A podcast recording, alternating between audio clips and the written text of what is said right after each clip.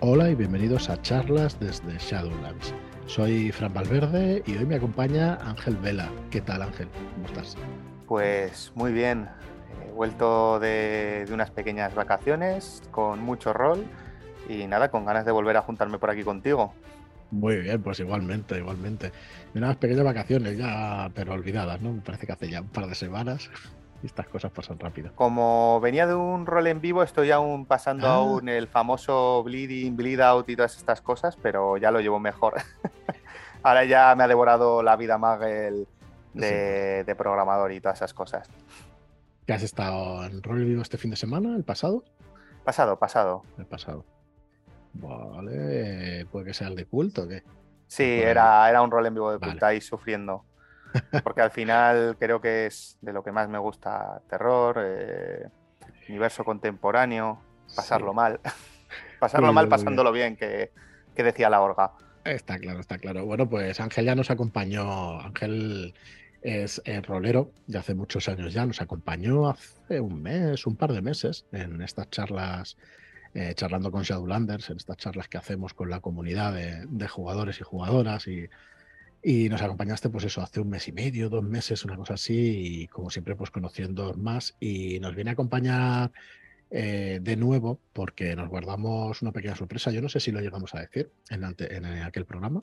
No Creo que se mencionó Por encima, veladamente. ¿Verdad? Por encima, sí. Sí, sí. Pues nada, vienes pues a presentar eh, una aventura, una aventura que hemos firmado recientemente y que estás ya acabando. Estás haciendo testeos y estás haciendo las cosas que se tienen que hacer para publicar una aventura. Una aventura que se llama Una corona de flores. ¿No es así? Ángel? Así es.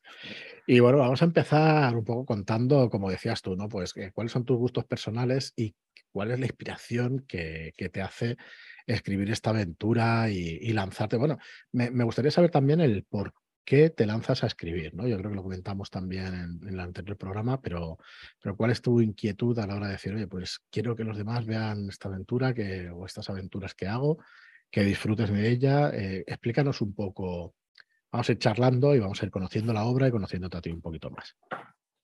Mm, vale.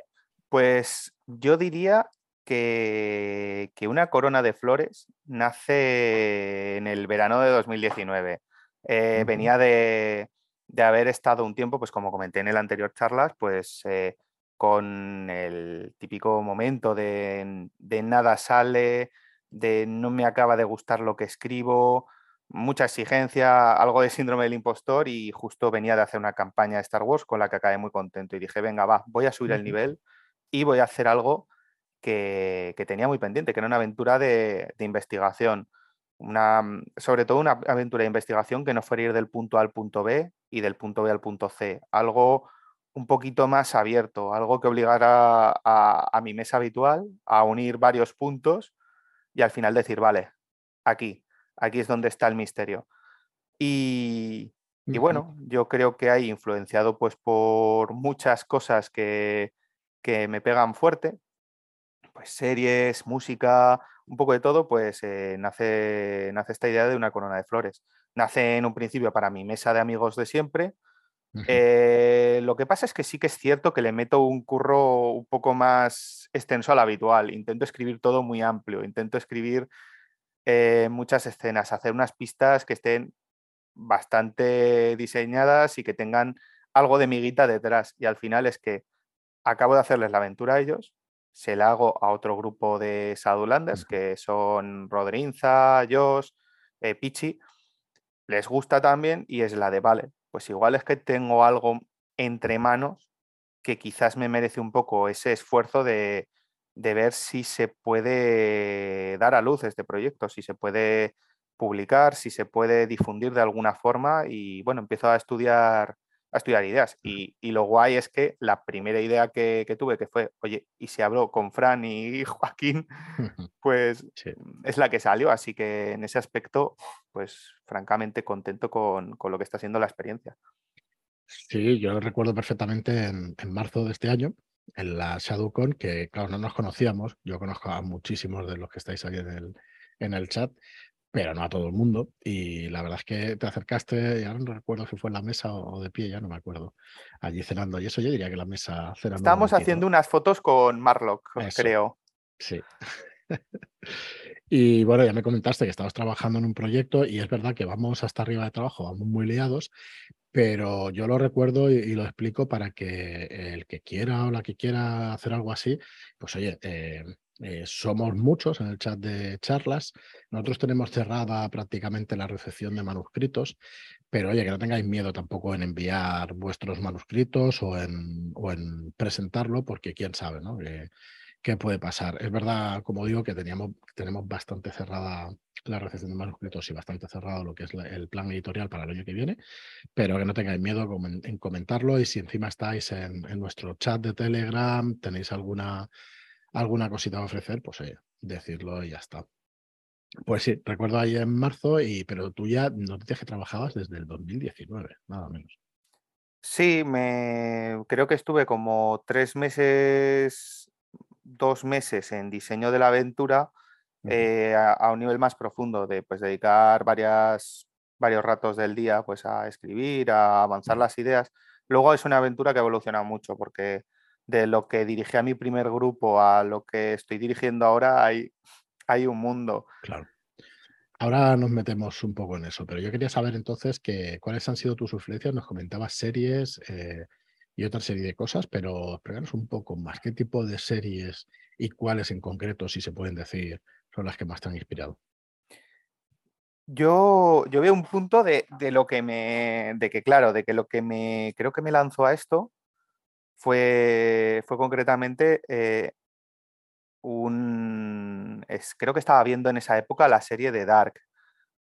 También estaba viendo, bueno, escuchando más bien las partidas de, de Sirio, de Sanabria y demás, que también pues fomentan un poco el decir, oye, este tipo de investigación que veo tanto en serie internacional, aquí también suena chulo.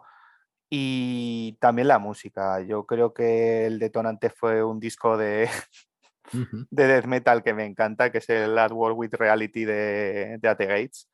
Y, bueno, también la música, eh, estaba descubriendo algunos artistas que me han pegado muy fuerte, como Chelsea Wolf o Emma Runrulder, eh, son cosas que te invitan a escribir un determinado tipo de, historia. Qué interesante eso. Y, y, al final yo creo que sobre todo voy a buscar cosas que me gustan. Pues por un lado eh, busco esa esencia de Neonoir, que yo creo que sobre todo, pues yo siempre lo digo, creo que la mayor influencia es eh, True Detective. Mm. Esa, primera temporada especialmente, que creo que es la que nos voló la cabeza a todos en su día. Espectacular. Y yo creo que es la influencia mayoritaria de, de la aventura, el plantear un caso que parte de, una, de un crimen bastante bestia, de un crimen que, yo creo que cautiva bastante a los jugadores cuando lo ven de primeras y que va arrastrándoles un poco a, a perderse en el escenario buscando esas pistas, intentando encontrar cosas. Tienen momentos de esos de que a mí me gustaron mucho en tu detective, podrías estar hablando con el asesino, pero tú en ese momento no sabes quién ha sido, o podría estar hablando con, con alguien que ha hecho algo y no lo sabes.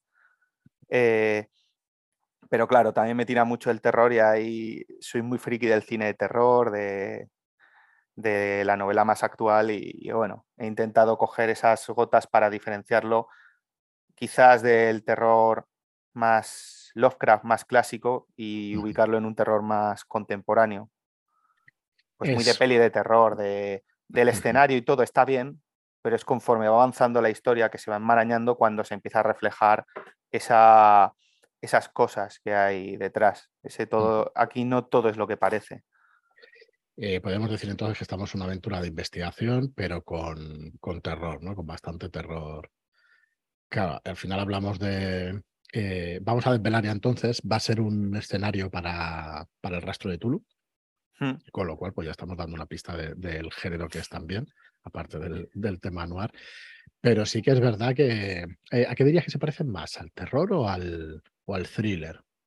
Que lo estás describiendo muy bien lo que es, pero ¿qué crees que tienen más? ¿O es una mezcla al 50%. Yo creo, creo que es una mezcla porque empieza sobre todo navegando en un ámbito más thriller y a partir de una serie de disparadores entra en el terror y yo creo que sobre todo acaba desembocando en, en un terror muy psicológico y yo incluso diría que, pueden no ser a, gusto de, todo el mundo porque implica, tiene unas implicaciones muy, muy duras la aventura. O sea, sé que en este aspecto también creo que hay una influencia, o sea, se siento citar tantas veces a, Sirio, pero ver que una aventura como Guamatse tenía cabida en el mm. público, eh, invita a poder decir, vale, pues igual estas ideas que, tengo de, para meter una aventura no son tan no están tan fuera de sitio como me gustaría. También Dientes Rojos de Jesús Cañadas también influyó mucho en esta en la escritura de la obra. O sea, es que al final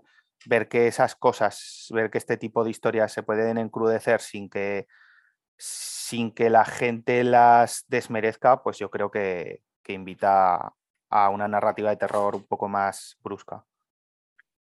Pues sí, muy bien definido entonces. Em, decías que habías, em, ¿qué experiencia tienes escribiendo? Habías escrito aventuras para tus grupos de juego y, cosas que has eh, jugado internamente, ¿verdad? Prácticamente todo lo que he escrito ha sido a un nivel muy interno. Es decir, he escrito para jornadas eh, en Zaragoza, pues jornadas pues como la rolea del Club Tercios o la Noche Insomne, pero siempre en un ámbito muy cerrado. Mm, yo no creo que ninguna aventura mía haya salido siquiera de lo que es de mi carpeta. O sea, no recuerdo hasta ahora, es decir, no recuerdo de haber de que alguien me haya dicho, oye, me gustó mucho la aventura esta tal, y yo decir, tómala, porque no, no ha surgido tampoco, no ha surgido. Y ahora es el momento en el que yo creo que, pues, de salir de, este huevito. Muy bien, muy bien. Pues nada, nosotros eh, ya hemos podido darle un vistazo al primer, al primer borrador y, realmente nos ha gustado. Estás haciendo, eh, ¿qué será el tercer testeo, el que me está pasando los vídeos que estamos viendo nosotros? Que va, que va, este es el quinto. Yo, de hecho, es que estoy un poco. Está pulida la aventura, entonces. Estoy con la broma de que, de que creo que en este año, en este 2022, no he dirigido otra cosa. Ya me empieza hasta el taladrar. Yo creo que voy a llegar a 2023, lo voy a meter todo bajo una piedra y voy a decir, voy a coger y voy a dirigir otras cosas y, otro tono y otro todo. Es normal, es normal, Ángel. Eh, yo el que haya publicado y no esté cansado de su aventura, es que tiene que pensarse en trabajarla más con perdón, ¿eh? que, oye, que hay aventuras que seguramente salen a la primera, se prueban una vez y funcionan y para adelante, ¿no? Pero realmente es normal que se hagan, que se hagan estas pruebas y esta, estos testeos. Es más que normal. Bueno, eh, nos ha explicado tu gusto. Ah, por cierto, mm, que no se me olvide, ya lo comentaríamos nosotros internamente, pero sí que es verdad que a decirme el tema de la música, espero que hagas un apartado, un pequeño apartado dentro del, texto donde nos recomiendes pues discos y cosas que escuchar cuando la leamos y cuando la juguemos esta aventura, que eso siempre está muy bien. Sí, lo, tengo aquí puesto en, los to-dos de, de, esta, de lo que os tengo que mandar definitivamente, pero yo creo que va a entrar de calle porque eh, a mí, ya os lo comenté cuando mm. tuvimos esa primera charla, la música es muy importante. De hecho, es que hay veces que, que me salen escenas solamente porque he oído una canción y quiero meterla en una partida de rol. Y digo, es que tengo que meter esto. Y yo creo que además es que es uno de los ámbitos más trabajados de, de, esta aventura. Además, es que añado también un poco, entro con los fun facts. Eh, ves la lista que hay ahora en Spotify, que, que, vamos, que la puedo compartir incluso si alguien la quiere oír. Eh, y es un poquito risas, porque te combina desde grupos de, de lo que hablamos, de, de indie oscuro tipo eh, Chelsea Wolf o, o Emma Rundrundel, luego te junta a la Ronda de Voltaña, que es un grupo muy típico de aquí del Pirineo, de música folclórica tradicional. Luego te junta una canción de death metal y luego te junta eh, una canción de Amaral que provocó bastantes injurias y calumnias en el anterior, en, la última partida que jugamos, creo recordar. O sea, es un poco, funciona un poco así con la música, bastante caótico, creo, pero, pero tiene su orden en el caos. Claro, claro, y tanto. Si te evoca, para empezar, si te evoca y luego si, si hace que provoque, que provoque cosas en los jugadores, es que estás acertando también bastante.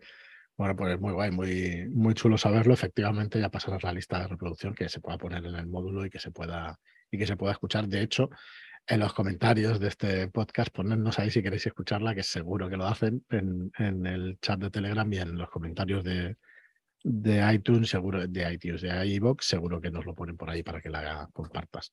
Eh, veremos, veremos. Hay que estudiar el tema del marketing a ver si, si, lo, si lo compartimos para cuando salga la aventura o un poquito antes. Ya le daremos vueltas. Pero bueno, vosotros pedid que, ya sabéis que tampoco nos cuesta tanto soltar cosillas por ahí.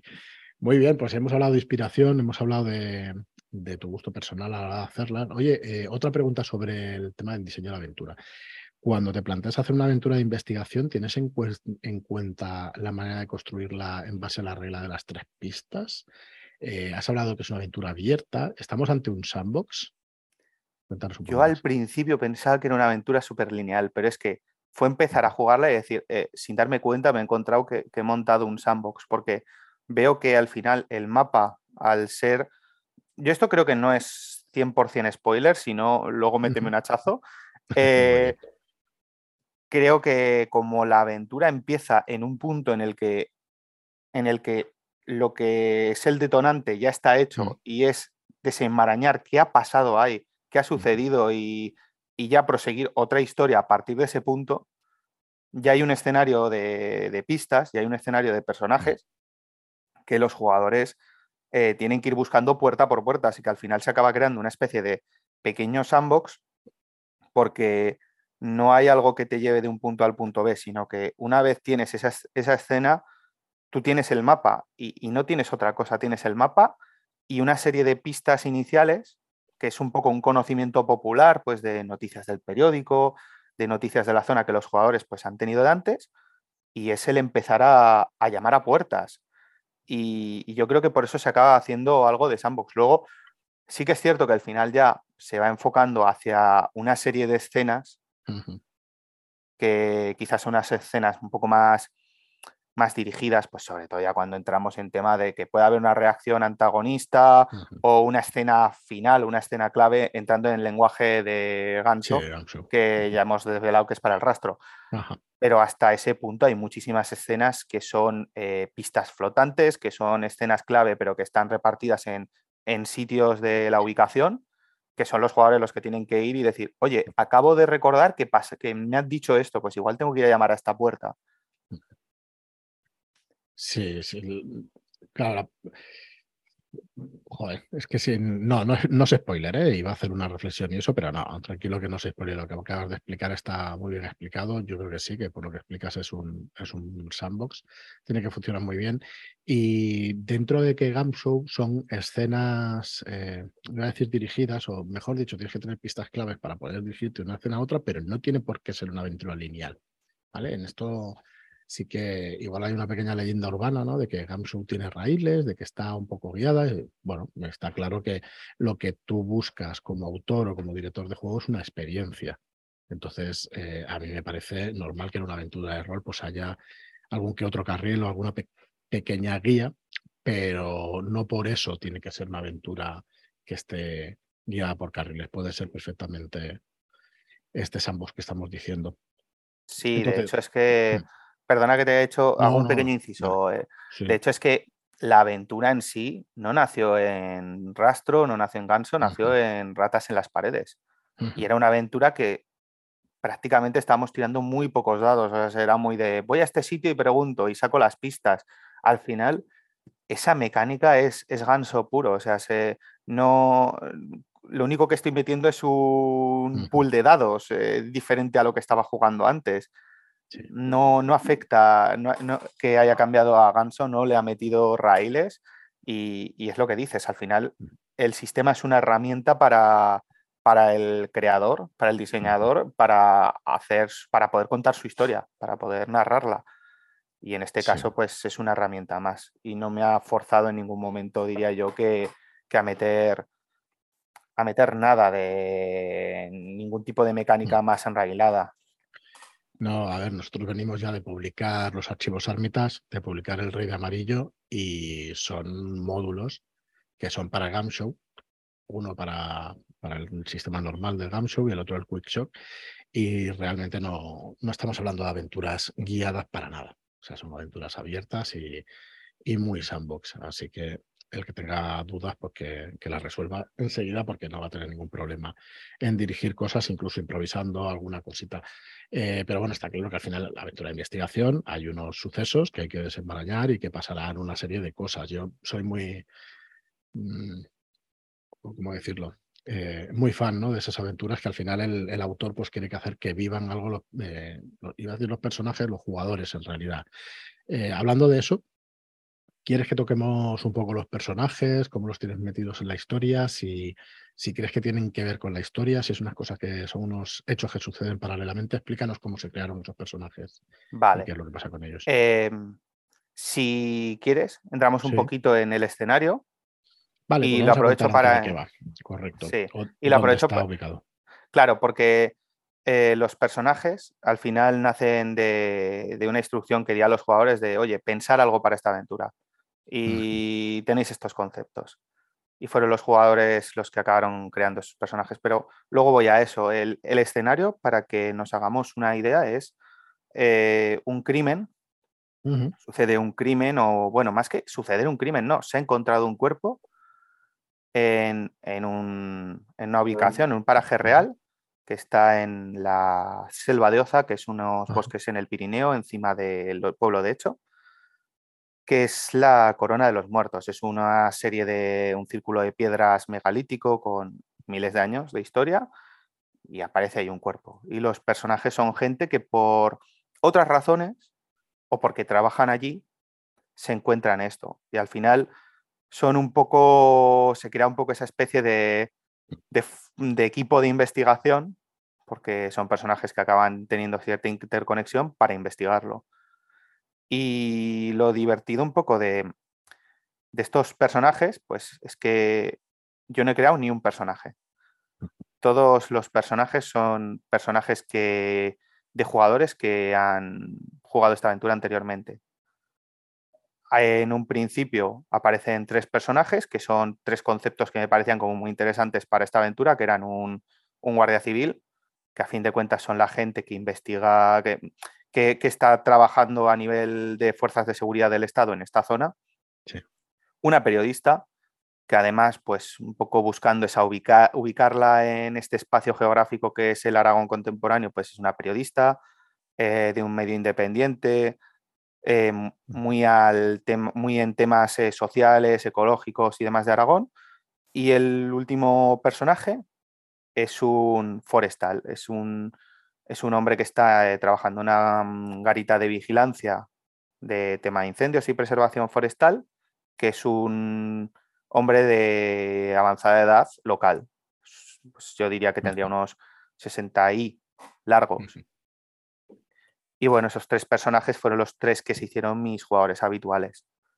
Luego en el testeo de aquí de Southlands. Surge un nuevo personaje también usando un poco esos conceptos de coger periodistas, guardias civiles, eh, policías. Surge una, una guardia civil del Seprona, que al final hace un poco esa combinación quizás del perfil policial del guardia civil y también cubre un poco ese ámbito un poco más natural, porque a fin de cuentas el escenario eh, tiene mucho de naturaleza. Y ya finalmente en uno de los últimos testeos surgió el quinto personaje, que es un, inspector privado que, a sabiendas de que está desapareciendo algunas personas en este lugar, es contratado por una familia para que busque a uno de estos desaparecidos. Es un personaje fuera de Aragón, es un detective privado de Barcelona, ex mozo de escuadra, y y aparece allí. Y son los cinco personajes creados por jugadores. Pues cada uno tiene sus anécdotas, tiene sus diatribas, pues por ejemplo el, que hemos dicho que es el anciano forestal, ese, está inspirado pues en familia del pueblo local del jugador. Em, por ejemplo, es muy gracioso también pensar que, que el personaje del Guardia Civil, que es el personaje se llama Joaquín, es el personaje que, escribí, que diseñó uno de mis jugadores que es hijo de Guardia Civiles, así que creo que tuvo ahí un poco de influencia en casa. Claro. Y, y bueno, sí, perdona. No, no, no, al contrario, acaba, acaba. No, y, y, por ejemplo, el personaje de, de, Lizara, que es la Guardia Civil del Seprona, que es de un miembro de la comunidad, que es Rodri, creo que tiene ese, esa afición que tiene él por el tema de, de, de trekking, barranquismo y cositas de esas. Así que al final cada personaje ha tenido un poco su carácter, eh, diseñado por jugadores, y a mí me, me parecía una forma muy chula de, de darle aún más color a la aventura. Luego yo pues, les he ido metiendo algún nexo, les he ido metiendo algún lazo con la aventura.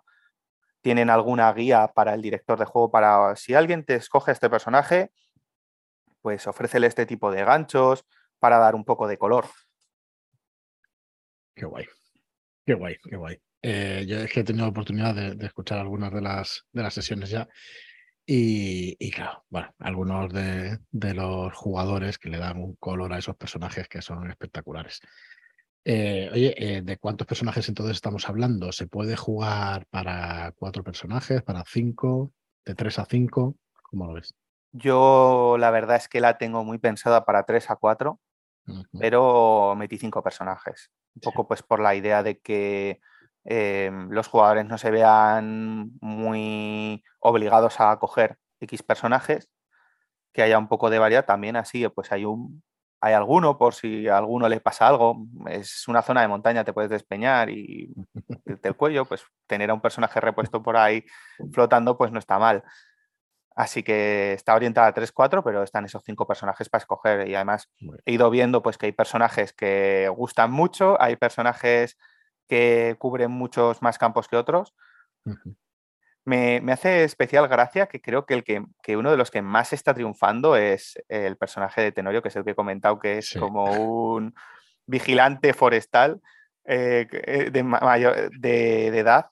Y, parece que triunfa, porque yo creo que, da esa, sensación de poder jugar a un personaje totalmente gañán de pueblo. Creo que, que gusta a la gente mucho. Sí, sí, está chulísimo. Ya que lo que he podido escuchar de, las partidas está espectacular. Además, Franudo, que, que es una persona que lo hace de, maravilla y vamos, es súper sugerente. Es que parece que lo estés viendo ahí con los modos que tiene y eso.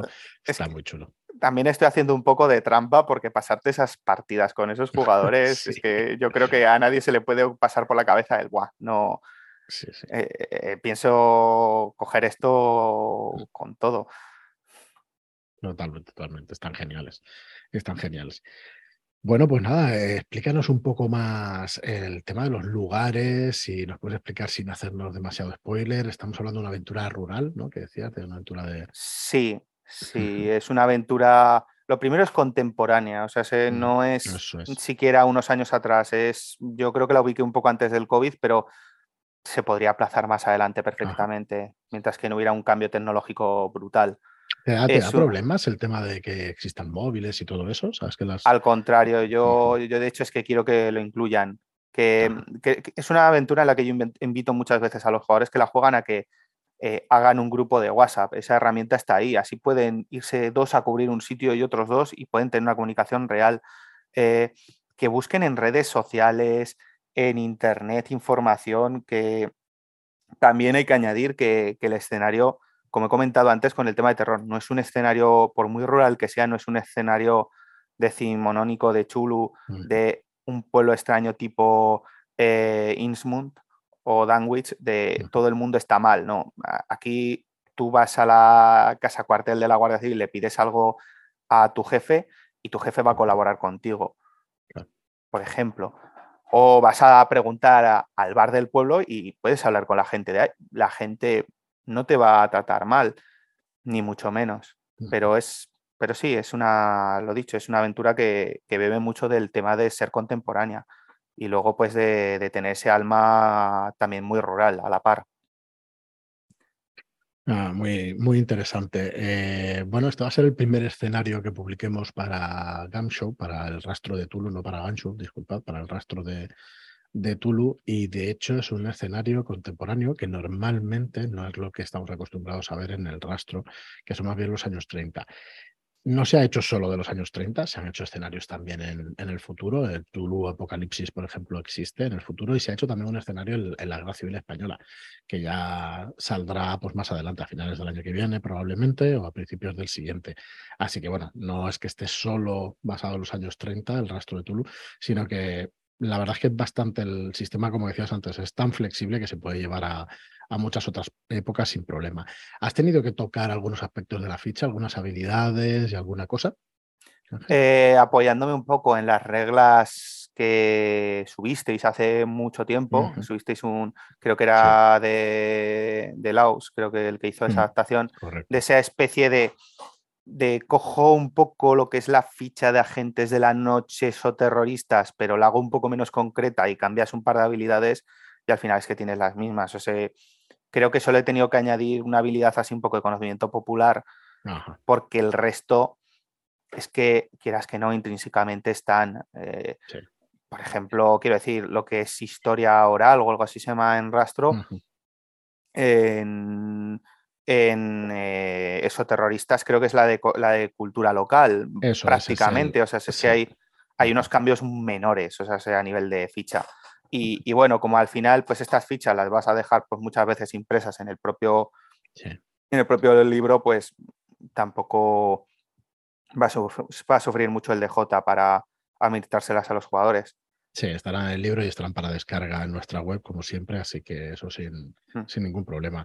Bueno, Ángel, pues para, si quieres para acabar, eh, creo que mm, el que considere spoiler, dar cualquier cosa o explicar cualquier cosa que, que vaya a salir nueva en una aventura, pues quizá que tenga que, dejar aquí el podcast o por lo menos pasar los primeros cinco, los siguientes cinco minutos, porque sí que queríamos explicar una cosa que, has introducido ¿no? en el manual en esta aventura.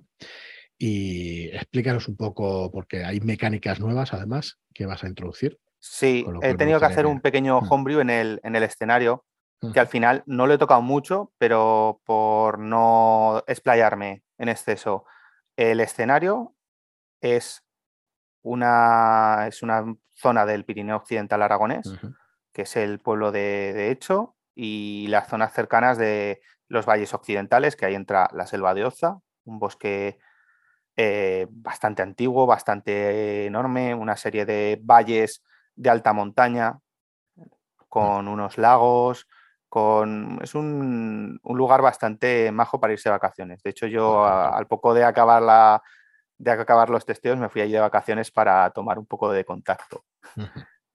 y, luego hay otro espacio, que aquí ya sí que viene el pequeño spoiler, y es que eh, en hecho no todo es lo que parece. Y los personajes influenciados por el caso empezarán a tener un pequeño espacio liminal en los sueños, en los que podrán seguir investigando un poquito más. Esto yo lo he enfocado mucho a un punto para que yo creo que cualquiera que nos escuche nos entienda, como Cole y su delirio de Carcosa en la primera temporada de True Detective. En ningún momento sabemos si lo que hay del rey amarillo y Carcosa es real o no. No lo sabemos. En ningún momento lo aclara, pero ahí está y al final yo creo que condiciona mucho la investigación. Yo no pues estoy de acuerdo, es real por completo, pero bueno me parece bien que lo diga, pero para mí es real. Era la nueva normalidad, creo, ¿no? Entra en nueva normalidad eh, True Detective, primera temporada. Pues aquí es ese espacio liminal de los sueños el que hace un poco esa labor y permite un poco a los investigadores pues el dejarse llevar por lo que puedan encontrar ahí o seguir su lógica y decir, vale, esto me está afectando, yo paso de estas movidas que estoy que estoy aquí, que cada noche me despierto, que estoy casi peor que de, día. Y aquí es donde entra un pequeño homebrew, porque obviamente el dejarse, el empezar a soñar, el empezar a darle muchas vueltas a los sueños, pues provoca un poco esa inestabilidad que, podíamos ver en Rascal en, en, True Detective. O sea, soñar en exceso puede producir pérdidas de estabilidad. Hay que hacer una serie de chequeos también para ver qué tal si, el caso nos está afectando tanto como para que se, cree, se nos generen esos espacios liminales. Y finalmente está la otra mecánica importante. Esta tuvo un cambio muy gordo en el diseño de la aventura, pero es que al final vi que era muy divertida y es que al final nosotros nos despertamos todas las mañanas y podemos haber soñado vivamente, pero puede pasar que nos acordemos del sueño como si hubiéramos acabado de ver una película y que incluso días y días después nos acordemos. Puede pasar que nos acordemos de detalles o puede pasar que no nos acordemos de nada. Y da ahí una, una dimensión un poco retorcida, porque quizás el jugador y el personaje sale con una, se despierta con una idea brillante, pero o se le ha olvidado, no se acuerda muy bien. Y es quizás el, interactuar con el medio, el interactuar con otros, con otros compañeros lo que les desbloquea ese punto. Muy, muy interesante. Yo estaba pensando en el tema de edición, en, que ya lo hablaremos cuando ya tengamos la aventura definitiva, hay una tabla en, el rastro, en Gunshow, que supongo que habrás visto, de, las pérdidas de cordura y todo eso. Supongo que añadiremos ahí esos casos de, pérdida de cordura o a ver cómo lo, cómo lo ponemos esa, esa hmm. mecánica. Pero ya tengo ganas de, verlo, de poderlo leer y, de ponernos manos a la obra, que estará muy chulo, muy chulo. Eh, de este último testeo, eh, más o menos, ¿qué sesiones te pueden quedar? Pues a ver, yo es lo que digo, lo que le está diciendo esta tarde por Telegram. Yo de normal, cuando llego a este punto, me quedan tres, tres sesiones, pero es que a esta gente le gusta más el drama que un lápiz. O sea, es que igual no vamos a seis. Creo que es el grupo que más se me ha divagado, pero nada, yo creo que, nos quedaremos en tres. Les voy a meter un poco de caña. En realidad la pregunta es, eh, ¿cuántas sesiones de juego calculas que tiene la aventura? Yo de normal... Que se, van a ampliar o se van a reducir, depende del grupo de juego. Yo de normal, si es un grupo que va muy al turrón, como fue el segundo grupo que jugué, eh, que jugó la aventura aquí en el grupo de charlas, suele irse entre 8 y 10. Entre 8 y 10. 8 y 10 y, perfectamente da tiempo a que haya eh, sesiones con trabajando mucho más el color, pues haciendo explotando esas relaciones o esas divagaciones. A mí me gustan mucho las, las sesiones que empiezan pues con un rato de bar de los jugadores sentados, los personajes sentados en una mesa del bar, pues eh, comiendo, tomando el café y en vez de hablar en meta de cómo vamos a seguir investigando eso, pues que lo hablen los personajes. A mí eso me, chifla y yo creo que, que, entre eventos de esos y lo que son las escenas en sí, yo creo que son 8 o 10 sesiones. Bueno, estamos hablando de una, de una longitud más o menos como la reputación del señor Castiñeira, que viene a ser una, un escenario, una campaña corta, o un escenario un poquito más largo. ¿no? También es verdad que estamos muy acostumbrados hoy en día a jugar online, por lo menos eh, dentro de, la comunidad, de los grupos de juego con los que nos movemos, y está hablando de unas sesiones de más o menos de dos a tres horas, ¿verdad, Ángel? Sí, sí. O sea, se igual en sesiones más ortodoxas de mesa son cuatro o cinco sesiones. Muy bien, pues bueno, muy, muy interesante. Yo tengo muchas ganas ya de, verla completa. De... He podido ver algunas de las sesiones que me han pasado, por desgracia no todas, pero está espectacular. Yo también me voy retrasado con la subida, ¿eh? o sea, sé que aún me queda alguna, alguna bastante impactante. Eh, ya os preguntaré a ver cómo lo veis para poderlas emitir cuando empiece, cuando empiece la promoción del escenario, porque yo creo que os quedó muy chula que realmente se puede. No sé si al final como si cambia un poco, pero la verdad es que está, está estupenda para poderla subir como mínimo el audio de la partida. Ya te preguntaré, ya preguntarás tú a los jugadores a ver si, si haciendo edición y todo eso se puede, se puede subir como promoción. Hmm. Y nada, Ángel, pues si quieres explicarnos alguna cosa más que nos hayamos quedado, que se haya quedado en el tintero, yo creo que está explicado, creo que no nos queda nada, la duración del escenario, los personajes, el sistema, en qué lugar está ubicado, qué es de investigación, thriller. Eh, yo creo que no nos queda demasiado, ¿no? Yo quizás, por dar una última pincelada, decir que hay un punto del módulo que no he tocado y es que hay un pequeño toque de Neo Western que quizás a, la gente le gusta. Porque la, aventura tiene un momento, va teniendo un avance en el que, en el que empieza a notarse mucho el, choque entre lo que sería una investigación más urbanita, más contemporánea, con algo más rural en el que empiezan a salir esas, esas leyes eh, de la montaña que nombramos aquí en, eh, en, Aragón. Empieza a haber esa confrontación llano-montaña y yo creo que eso a la gente le, le, va a gustar mucho. Creo que esa parte de ahí va a gustar ¿Cómo lo has llamado? Neo-Western. Neo-Western, sí. Eh, a mí me recuerda mucho a estas a estas películas que salen ahora, que cogen un poco a veces esas, Mm. esas reglas de cine western, pero las hacen un poquito más turbias. Pues a mí, por ejemplo, una película que me chifla en ese aspecto es Comanchería. Eh. Sí. yo creo que hay, a la gente le va a gustar ese toque también que hay por ahí. ¿Cómo, mira, ahora se me ocurre una pregunta que no hemos hablado. eh, el punto de acción, ¿hay acción, es investigación pura? Hay acción. De hecho, a ver si lo puedo explicar sin entrar en spoilers. La acción es muy limitada, es una aventura que es muy de investigación, pero.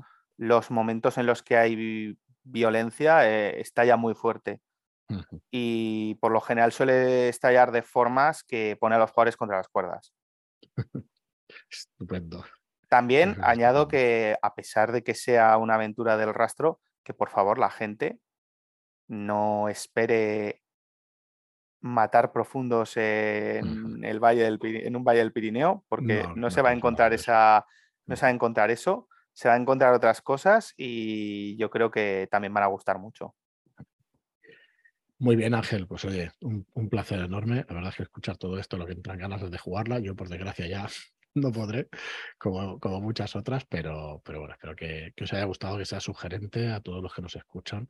Esto que sea sugerente y, y realmente es, es muy nuestra cosa, ¿no? Cuando yo os decía, oye, atreveros a presentar alguna editorial, también tened en cuenta lo que publica esa editorial, ¿no? No, no os presentéis con un proyecto que no, que veis que en su catálogo pues no tiene cabida, ¿no? Que al final las editoriales vamos teniendo un poco de personalidad cada una.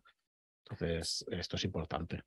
Yo por eso es lo que comentaba al principio, que la primera opción era hablar con vosotros. Es que veo, veo el panorama, veo las editoriales que existen y veo las líneas. Y es que al final era decir, tengo una aventura que es 100% Shadowlands. O sea, es que en cualquier otro sitio quizás no le dan el mimo que esperaba para ella.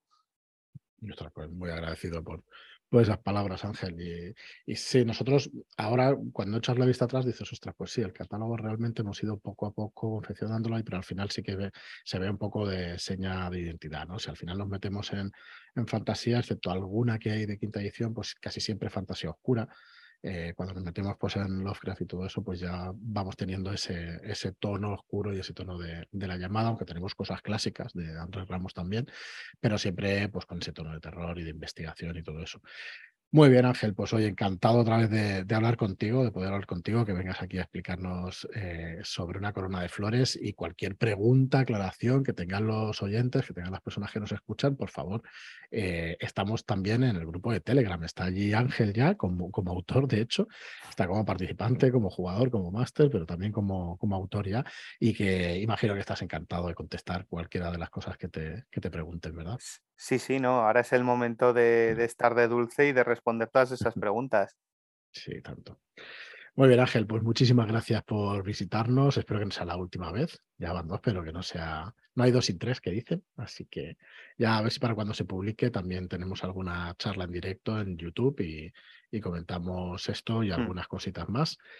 Y lo dicho, muchísimas gracias y, y hasta la próxima. Muchísimas gracias a ti por la oportunidad, Fran. Muy bien, y al resto de personas, pues gracias por escucharnos. Realmente estamos orgullosos de contar con un, con un plantel de autores que esperamos que tengan proyección también fuera, que esto es lo que estamos, para lo que estamos trabajando también. Así que nada más, muchísimas gracias a todos y hasta el próximo programa. Oiga, bueno.